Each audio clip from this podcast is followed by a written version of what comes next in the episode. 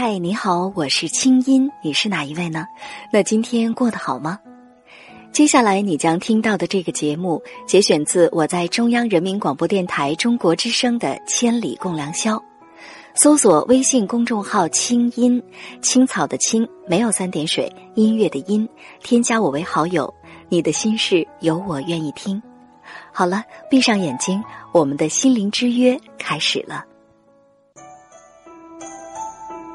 当夜空的星星都已沉睡，当夜半的街市不再喧闹，是谁将我们的心门轻轻打开？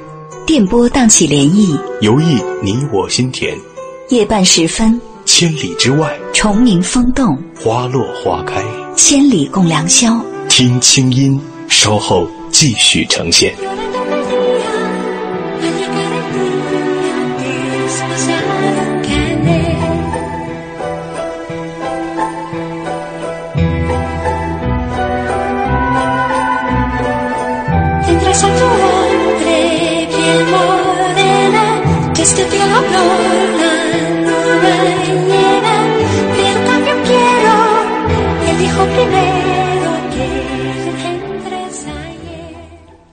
网友 miss 遗忘的时光，他说：“青姐，你多放点音乐吧，注意保护嗓子。”哎，今天晚上啊，我还倒真的不担心嗓子，因为今天呢，在直播间里，我为大家请到了一位重量级的嘉宾，他的好声音，还有他的思想，以及他对幸福的理解和感悟，相信今天晚上我们能够一饱耳福。那赶快开始吧。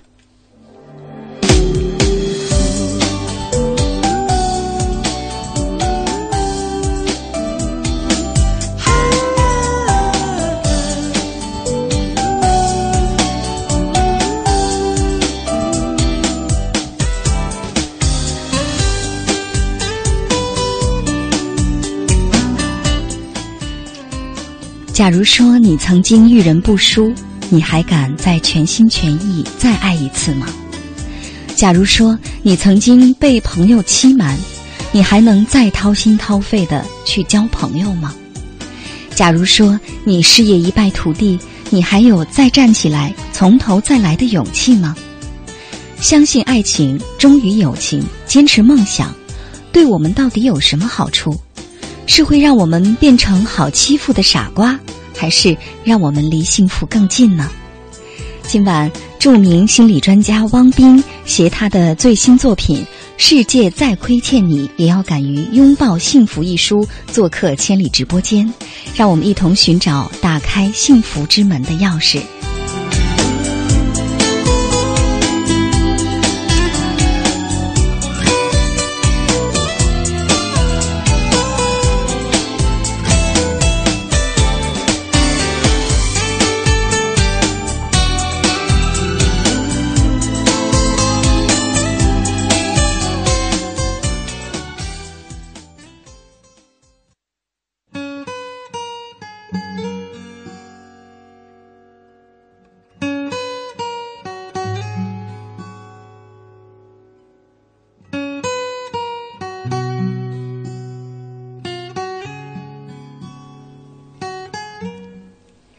北京时间零点二十六分，那今天晚上我们的话题就赶快开始吧。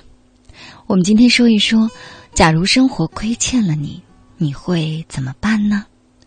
这有点像一首诗的名字。可是今天，其实我们要跟大家分享的是，在现代社会当中，我们如何有幸福的能力。大家呢，现在可以马上登录中国之声，在腾讯和新浪的官方微博，赶快参与到话题的互动交流当中。那现在呢，著名心理专家汪斌好长时间没来了哈，现在呢就坐在我的旁边，我相信很多朋友已经期待已久了。汪斌先跟全国听众先打个招呼吧。先好，全国千里共良宵的听友们，大家晚上好！真的是很久没来了，不知道大家是不是一向可好？嗯，我觉得你越来越像主播了啊！你是最近练声去了是吗？我努力向清音老师学习，每一个坐在青老师旁边的时候，我都有一种愿望，就是我不要说话吧，因为清老师的说话，听他说话是一种享受，你就会慢慢慢慢的安静下来。好吧，但愿哈。今天其实我嗓子很不舒服，所以刚才呢，我觉得是大家忍受了我这么长时间。那接下来呢，就轮到你了哈，《中国好声音》来跟我们分享一下。其实呢，刚才我在念到你这本书的名字的时候哈，我真的好纠结，因为它太长了，而且我差点把它忘了。如果不是我抱着这本书的话，这个名字叫《世界再亏欠你，也要敢于拥抱幸福》，这还是主标题哦，副标题是。积极心理学讲师的人生幸福课，哎呀，为什么起这么长一个名字呢？呃，其实关于这个名字还是有一点小纠结的。我当时跟我的编辑就争论说这书该叫什么名字，然后呢，他们就想出了这个名字，然后我就说：“哎呦，这个名字太难查了。首先我看了我自己都记不住哈，我这个在百度上在搜索引擎上你怎么查呀？”后来他们就。跟我晓之以情，动之以理，哈，说服我。到最后呢，我突然明白了一点，他们为什么会坚持要这个题目。嗯，因为其实对很多人来讲，幸福的障碍不是不知道怎么去做很多的时候，嗯，而是觉得不应该由我来做，应该由别人来让我获得幸福。哎，就是说，实际上我会觉得，在今天的社会中，大家有一种感觉，就是不管是谁，老有人欠了我什么。嗯啊，好像我的幸福是因为环境，是因为这个社会的现实，是因为别人对我做了些什么让我不快乐、不幸福，而更多的时候，我们都在期待环境的改变，期待别人看到我们的痛苦，别人为我们更多的付出。或者理解，嗯，就在这样等待的过程当中，我们会发现越来越多的朋友们耐心尽失，他会觉得我都等了这么久，怎么还没有人看见，没有人听见？我的那个 Mr. Right 怎么还不来给我幸福？那个来救赎我的人，那个来拯救我的人，怎么还没有出现？是啊，世界怎么还没有变得像我期望的一样？但是转眼看他们用什么样的心态在等待呢？他们在赌咒发誓，他们在抱怨，他们在埋怨。带着一身的戾气，带着一种别人欠了我、世界欠了我的心态，一直在诅咒发誓，但是可是好事情真的就没有发生。嗯，但也许我想这样的一个题目就点中了很多朋友的一个心态：我们在等幸福，但是却是用最不幸的心态等待幸福的降临。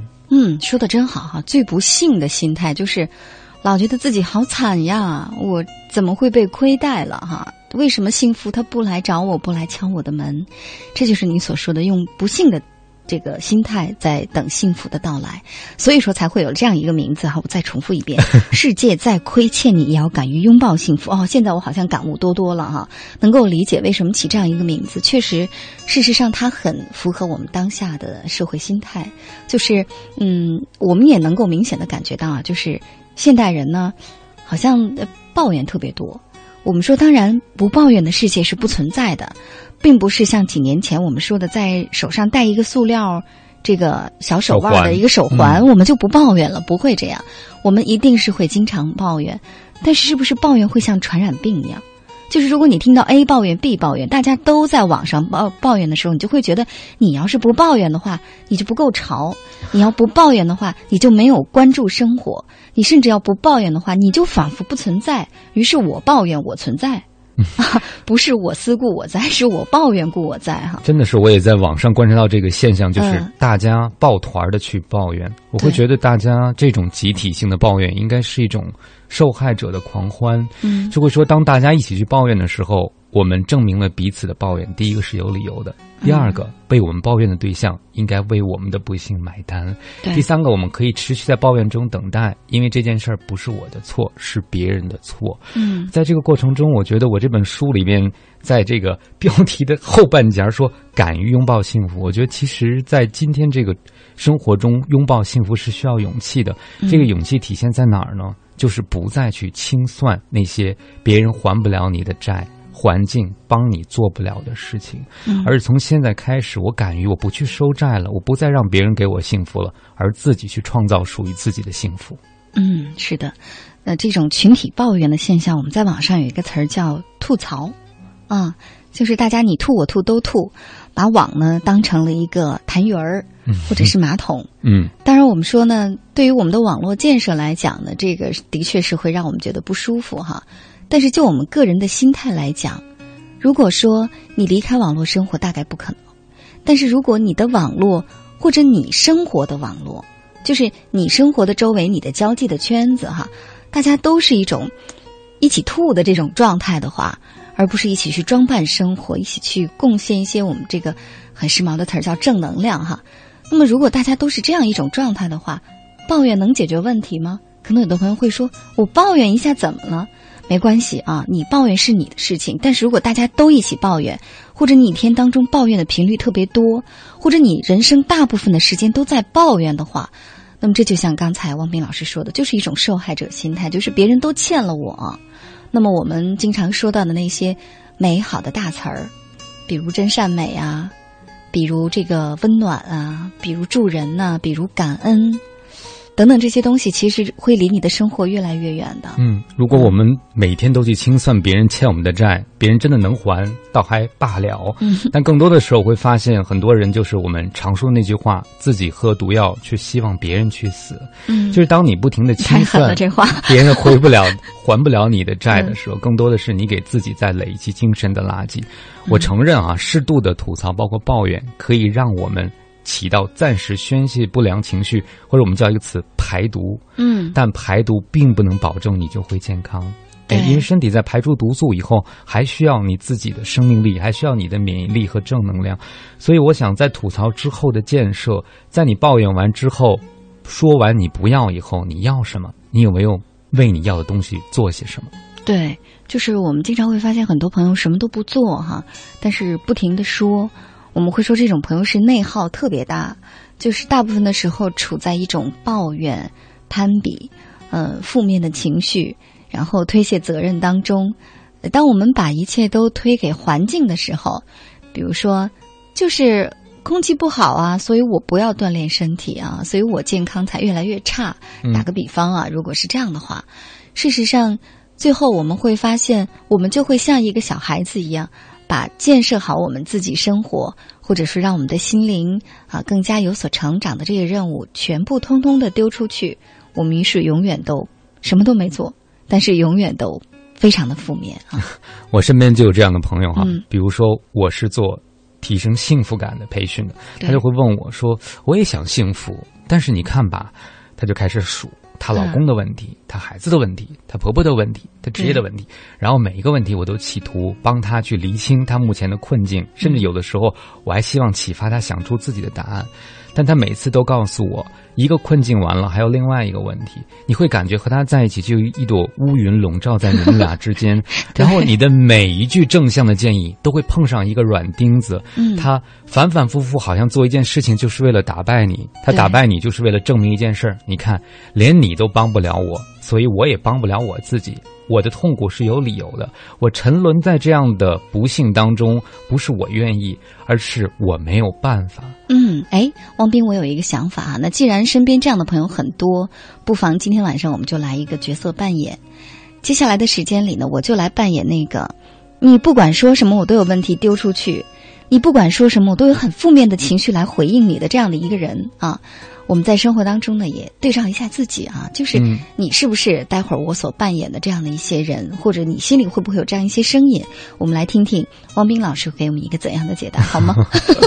尝试一下，好，尝试一下。我们先来轻松一会儿哈，让汪斌老师先赶快穿上盔甲，拿起他的矛和盾哈，我们来调整一下状态。先来听一首小清新的歌，呃，我相信今天晚上的歌呢都非常的适合在这样一个静静的。呃，夏夜里来收听，我觉得也很适合汪冰的风格哈。这首歌叫《露天电影院》。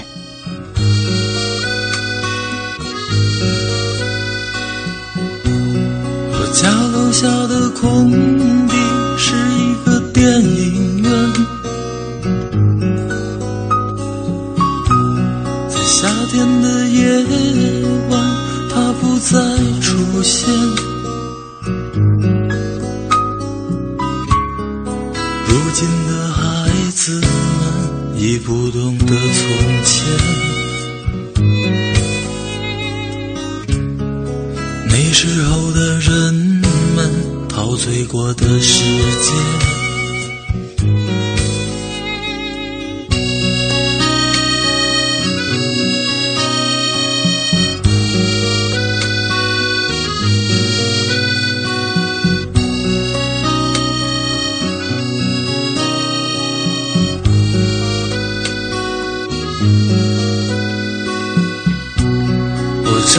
长大时看着他们表演着爱情，当他们接吻的时候，我感到伤心。在银幕的下面，孩子们做着游戏。在电影的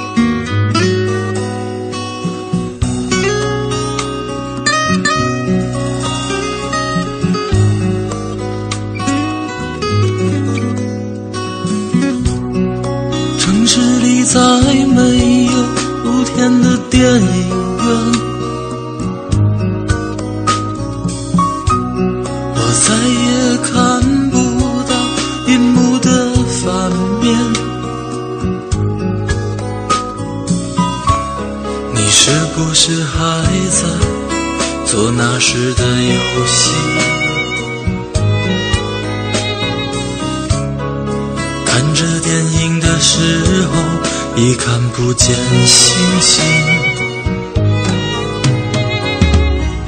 呐呐呐呐。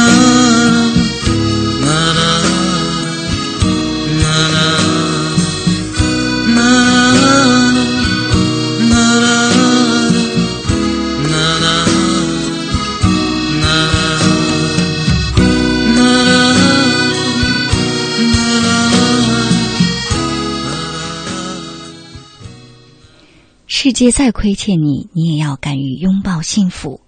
这是汪斌老师新出的书的名字，也是我们今天晚上的话题。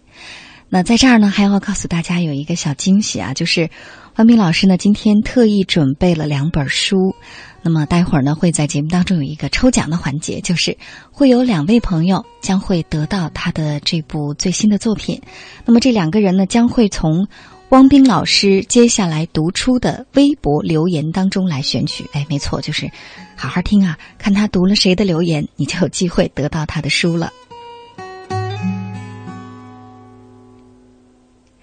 那刚才我说，接下来呢，我就扮演一个很负面能量的人，我们向汪冰老师来发问。那汪冰老师啊，我想问你的第一个问题就是。你们经常在节目里教那些什么爱情啊、什么友情啊、什么相信爱啊，可是呢，我会发现那些机场书店、那些车站书店卖的书吧，都是教人要有心计啊，要你要学点心计学，嗯，甚至你有心计，你才能谈好恋爱，觉得好像跟你们在节目当中说的完全不是一回事儿。我甚至会觉得，相信爱。时间长了，不就是被当傻瓜吗？那我怎么可能幸福呢？嗯，你你怎么给我解释一下？呃，实际上我觉得这个问题吧，可以分成两部分。首先，我非常的承认技巧是重要的，也是需要的。嗯，这就好像什么呢？如果我们跟一个看不见的朋友，我们跟他打手势，他不会听懂我们在说什么；我们跟一个听不到的朋，我们跟一个听不到的朋友说话，他可能也不理解我们在说什么。实际上，当我们用同一种方式去对待所有的人的时候，可能真的不是对方错了，而是我们错了。嗯，我们可以有不同的技巧，用不同的方式。对于一个胆小的孩子，我们可以鼓励他更富冒险精神一点；对于一个过于有冒险精神，以至于践踏所有规则的孩子，我们可能会让他认识到这样做的危险。那所以这是技术层面，但更重要的是，无论我们怎么教育这个孩子，无论我们用什么技巧去爱一个人。重要的是后边的本质是怎样的？我觉得我和青音老师在节目里更多说的是技巧之后的东西，但是我这么多年我的成长经历告诉我，技巧很重要。但是中国人有句古话：“路遥知马力，日久见人心。”也许你的技巧是笨拙的，技巧是不合时宜的。但是如果你的发心是好的，可能也会有机会被人了解到。我看到一部美国电影叫《像男人一样思考》，那里边就说，如果这个女性啊都学会像男人一样思考，是不是和男人在情感关系中就无往而不利、无往而不胜呢？就每次都能胜出？那完了吧？全世界都都一个性别都一样不好玩儿，我觉得。啊，秦老师说的很在理啊。实际上，这个电影最后告诉我们一件事儿：当我们每个人都想掌握对方思维的技巧，而让对方对我们一直感兴趣、一直有好感的时候，实际最终每个人都有一种被操弄的、被愚弄的感觉。嗯，实际上，最终这个电影那打动。女生芳心的是一个什么样的男人呢？或者打动男人是一个什么样的女人？恰恰是不知道该用什么样的方法，就是最憨的那个，只会笨拙的，嗯只会哆哆嗦嗦的在约会的时候去表达自己好感的人。嗯我不是说技术不重要，回到刚才，技术很重要，但用一种什么方式去使用你的技术可能更重要。如果我们大家有一些生活经验，就会知道那些能让我们主动掏钱买东西的销售，绝对不止光是技巧好或者口才好。嗯而我们会觉得他是为我考虑的人，所以我愿意相信他。嗯，对。打个比方说啊，以前呢，这个变戏法都是天桥上变熊猫啊，我但是呢，现在呢，我们就会越来越喜欢一些有创意的这种魔术。事实上，这种创意本身它就是带着爱的，嗯，它不完全都是技巧。所以呢，这个呃，青云老师跟汪冰老师呢，在节目当中啊，其实接下来我再回归到我的主持人角色啊，回归到我自己，就是，呃，事实上就像刚才汪冰所说的这个技巧，技巧可能它只是特别浅层次的。我们说，如果你呃非常的喜欢去在人际关系当中，或者甚至是在恋爱的时候，如何搞定一个男人呢？啊，你非常的喜欢用技巧的话，那也没关系，你可以去尝试。但是呢，只有技巧加上爱，才能叫智慧啊。呃，或许呢，我和汪冰老师，我们在节目当中跟大家这么多年所分享的哈、也不见得都是智慧，因为我们也没有那么智慧，但是至少是一些爱的方法和爱的道理。对，技巧加上爱，它才叫智慧。金老师的话提醒了我，曾经有一位上届的领袖，我有机会跟他对谈的时候，他就说，他觉得一个做人的境界就是经常会问别人一句话，他的商业成功就在于他经常问：“请问您希望我为您做些什么？”嗯，他觉得这个是最好的技巧，因为每一个人的需要都会不同，所以如果你保证你的态度是请教别人来告诉你如何对待他才是更好的对待，嗯。这样的方法会让所有的人打开他们的心扉。我们不可能在节目中教给每一个人对待另外每一个人的技巧，但是我们可以做的是教会大家一个态度，就是学会去问，请问您需要我为您做些什么？嗯，太好了。那呃，第一个问题回答完了啊，接下来呢，我继续来角色扮演，嗯继续来扮演那个负能量的人。我们来面对第二个问题。第二个问题呢，就是我相信这种状况也是我们生活当中经常碰到的。比如这条微博啊，它叫“梦想新旅程”。他说：“青云姐，我一直都很喜欢你的声音，我觉得我就是被生活亏欠的男孩儿。我努力的去生存、去生活二十五年了，最后大学毕业了，我还是回到了我不喜欢的农村从教。此时此刻，青音姐你在北京，而我呢，我在仰望着我的城市生活，我羡慕着你，羡慕着那些奔波在华灯底下的人们。我就为了一编制，我早晚都得面对大山。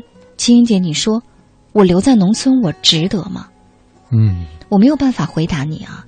我想可能在节目的最后你会得出答案，先给自己一点耐心，耐心的听。接下来我来描述这么一种负能量的状态，你看一看是不是能找到自己的影子。汪斌老师，你们经常在节目当中说什么爱呀，什么幸福啊，在我看来这些根本就没有用。基物质基础决定上层建筑，这一切都得拿钱说事儿。你说没有钱我能幸福吗？没有钱我能高兴吗？就比如现在，你们坐在开着空调、这个冷气十足的，把你们冻得够呛的这个房间里，在这儿给我们主持节目哈。可是呢，我呢，我现在在我的房间里开着一个小破风扇，我搂着一收音机，你说我有幸福感吗？我跟你们比，我怎么才能幸福呢？不要跟我空谈这些幸福的大道理，先来说说挣钱。除了钱，一切都是空的。这样的问题，我想我听到了也不止一次了。作为一个去推广幸福的人，我经常遇到很多的挑战。说第一个，先问你幸福不幸福；第二个，然后告诉你，我和你比起来，我没有没有没有什么什么什么，我怎么才能够幸福？哈，对啊，啊，其实，在这样的话的背后，我们就听到了幸福的一个让我们容易不幸的原因，就是不是满足不满足的问题，而是知足不知足的问题。我们可以不知足，不知足可以让我们。做得更好，那么不知足就会带来正面的动力和动机。嗯，但是我在刚才的提问中，或者我遇到的经验里，很多的比较会让我们很不认可自己的状态。嗯，这种不认可没有带来动力，带来了愤怒，带来了很多的抱怨。我想，可能受伤害的是我们自己。我首先觉得外在的条件对我们的幸福是很重要的，但是有多重要呢？比如刚才有人说，没有钱怎么能幸福？对呀，但是我们经常看到，并不是。幸福的人一定都是有钱的人。嗯啊，很多人能够在生活中发现细节。有人可能这时候又说了：“汪老师，您又唱高调了。”对，可能又矫情了。呃，那我这没有钱，你们这儿喝咖啡，我喝白开水，我能幸福吗？嗯嗯。所以这就是幸福的一个要素，是我理想的生活和我现实生活之间的差距，这是幸福的一个重要的指标。如果这个差距越大，我们就不容易幸福。嗯，但是在差距变大的时候，人生有两种态度，一种态度就是。看着这个差距痛哭流泪，或者是不停的抱怨和指责；还有一种人，他会问另外一个问题：我现在可能是，如果一到十分，十分是满分的幸福，我现在可能是三分，但是我会问我自己一个问题：我能做些什么变成三点五或者三点六分？那也许这样一个差距就会让我们走在更幸福的路上，因为我们会给自己很多动力。嗯。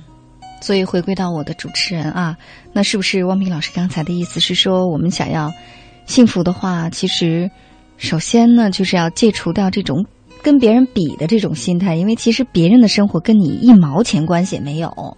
比如说，我们俩现在坐在这个开着空调的房间里主持节目，其实跟你是没有关系的啊，因为这个房间如果不开空调，机器太热了受不了，所以我们只有冻着陪着它冷哈，对。但是呢，换句话说，就是你要为你自己的生活做一些什么。你能做的是，首先调整一下你的梦想和现实之间的差距。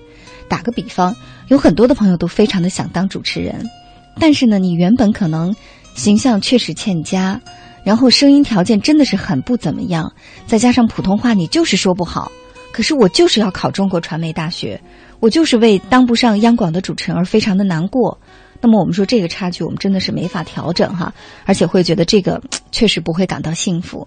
但是如果你真的就是很喜欢播音主持，很喜欢朗诵，你可能通过自己的努力考上了当地的一个伴有播音主持的专业的院校，再或者呢，可能你是打个比方说，你当上了小学教师啊，你由于非常的喜欢广播，你给孩子们办一个小广播台。嗯，你在里面可以当一个小小导师，跟孩子们一起朗诵一些诗，甚至呢，你在自己去做一些广播节目，或者自己在网上放一些自己喜欢的节目，有自己的粉丝来听。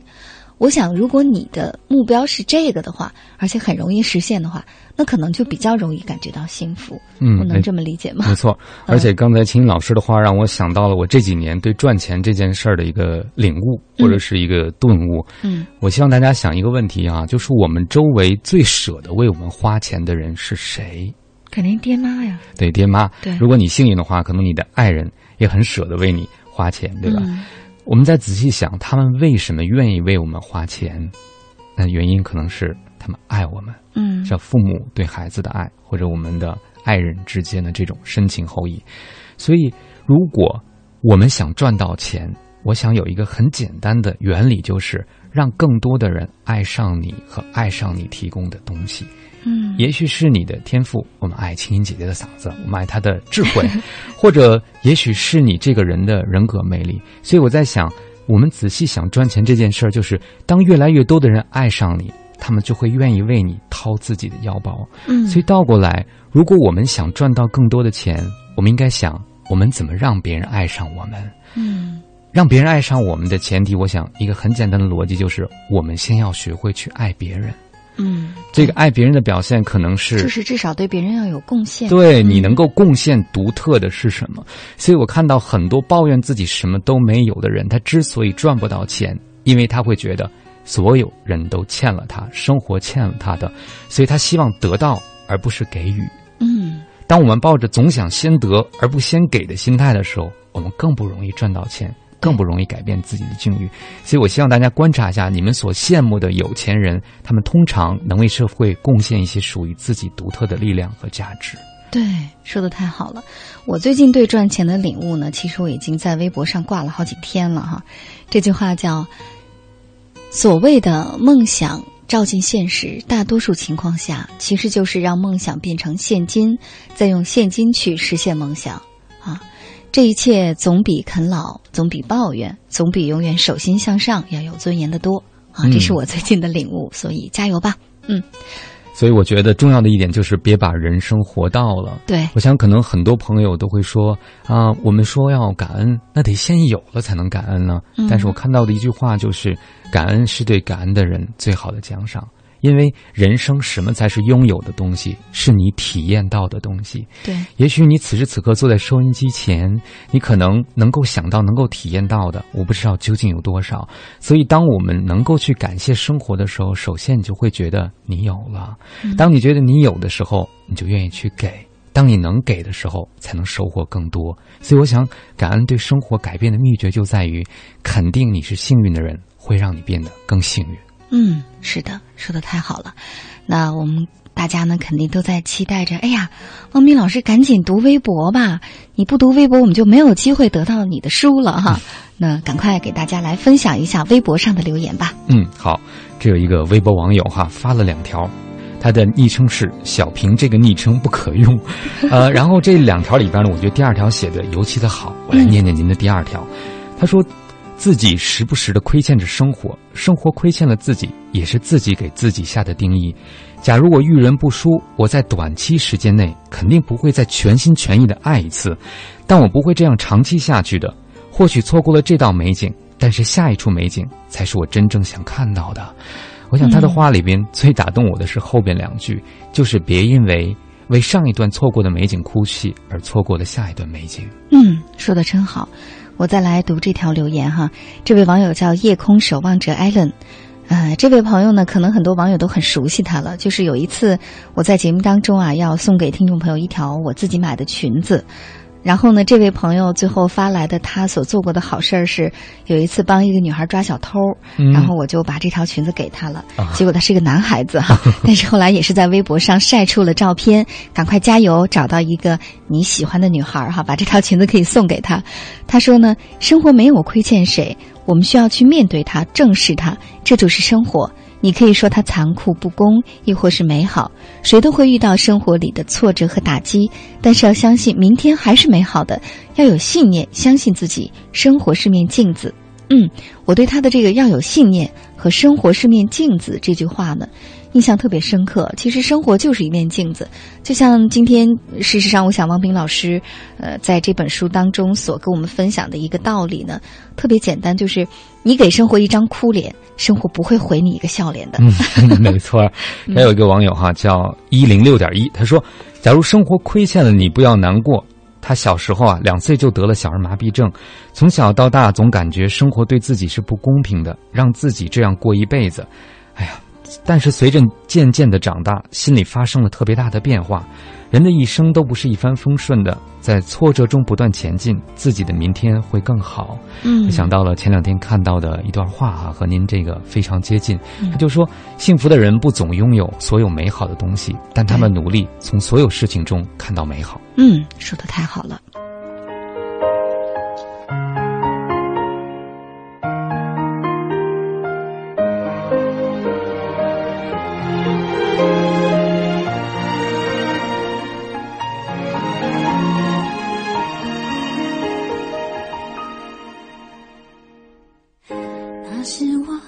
天天在一起，太幸福到不需要距离很贪心，要全世界注意。只是太年轻，快乐和伤心都像在演戏，一碰就惊天动地。今天你，昨天的你去了哪里？那年夏天，我和你躲在这一大片宁静的海，直到后来，我们都还在对这个世界充满期待。今年冬天，你已经不在我的星空出了块，很高兴遇见你，让我终究明白，回忆你真是精彩。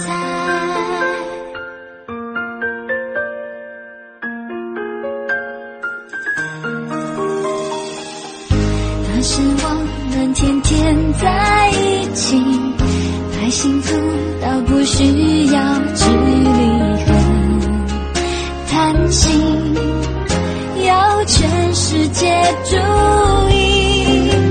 只是太年轻，欢乐和伤心都像在演戏，一碰就惊天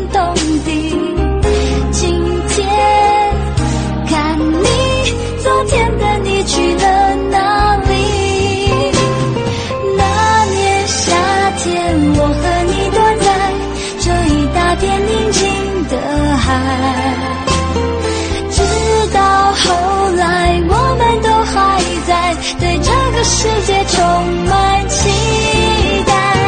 今年冬天，你已经不在我的心空出了一块。很高兴遇见你，让我终究明白，回忆比真实精彩。那年夏天宁静的海，这是这首歌的名字。怎么样？是不是听得心里甜甜的呢？那关于我们今天晚上的话题，假如生活亏欠了你，你怎么想？今天晚上听汪斌老师说了这么多幸福的方法，你有没有一些感悟呢？待会儿是一点报时之后呢，我们将会听到汪斌老师在这本新书当中的一个自序，这可是他多年来的一个心路历程的总结。不要走开，我们待会儿马上回来。在对这个世界充满期岁月在电波中流淌，人生在音乐中升华。每天午夜时分，千里共良宵，与您共赴心灵之约。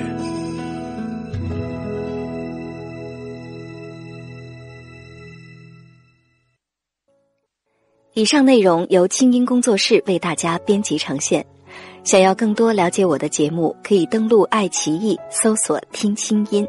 好了，祝你好心情，我们下次见。